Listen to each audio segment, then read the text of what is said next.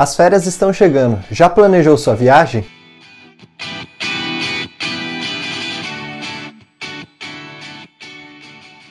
Eu sou Murilo Massareto, economista, e vou te ajudar a resolver os seus problemas financeiros. Nesse vídeo eu vou mostrar os 5 passos iniciais para você que está planejando a sua viagem e não sabe por onde começar. O primeiro passo é definir a data da viagem.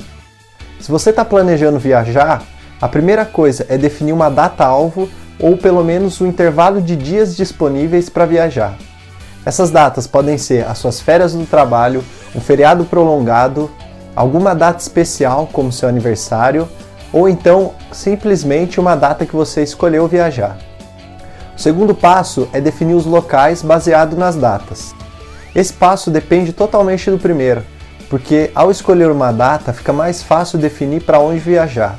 Por exemplo, em 2015 eu escolhi o feriado de Corpus Christi, que costuma ser frio aqui na região sudeste onde eu moro, para viajar para a Chapada dos Veadeiros em Goiás, Lá, o clima é o cerrado, ou seja, nessa mesma época do ano ainda faz calor, chove menos, portanto a água fica mais cristalina e além de fazer calor, os preços ainda são mais baixos, porque ainda é baixa temporada. Ou seja, sabendo a data que você vai, já é possível otimizar a escolha do local para onde você pode viajar. O terceiro passo é definir um rascunho de roteiro. Essa é a parte mais trabalhosa, que exige pesquisa e tempo mas é importante você saber principalmente os locais chaves aonde visitar, os transportes para chegar e sair do local e as exigências para esse local, como por exemplo, vistos, vacinas, etc.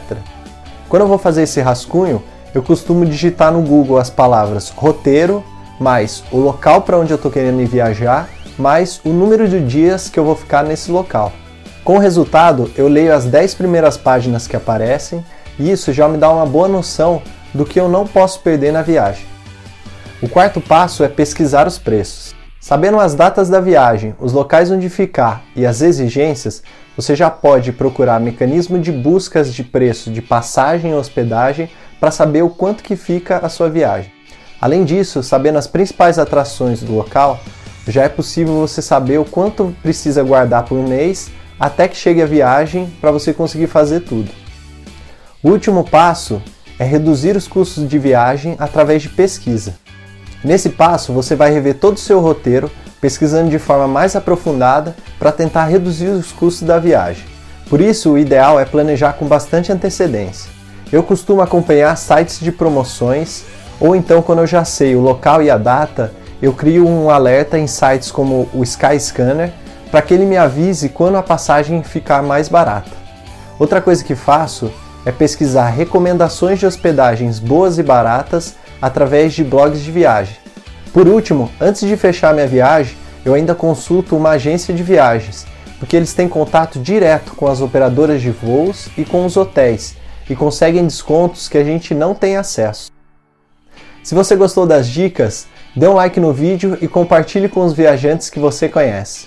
E para não perder mais vídeos como esse, se inscreva no canal e ative as notificações. Boa viagem, tchau, tchau.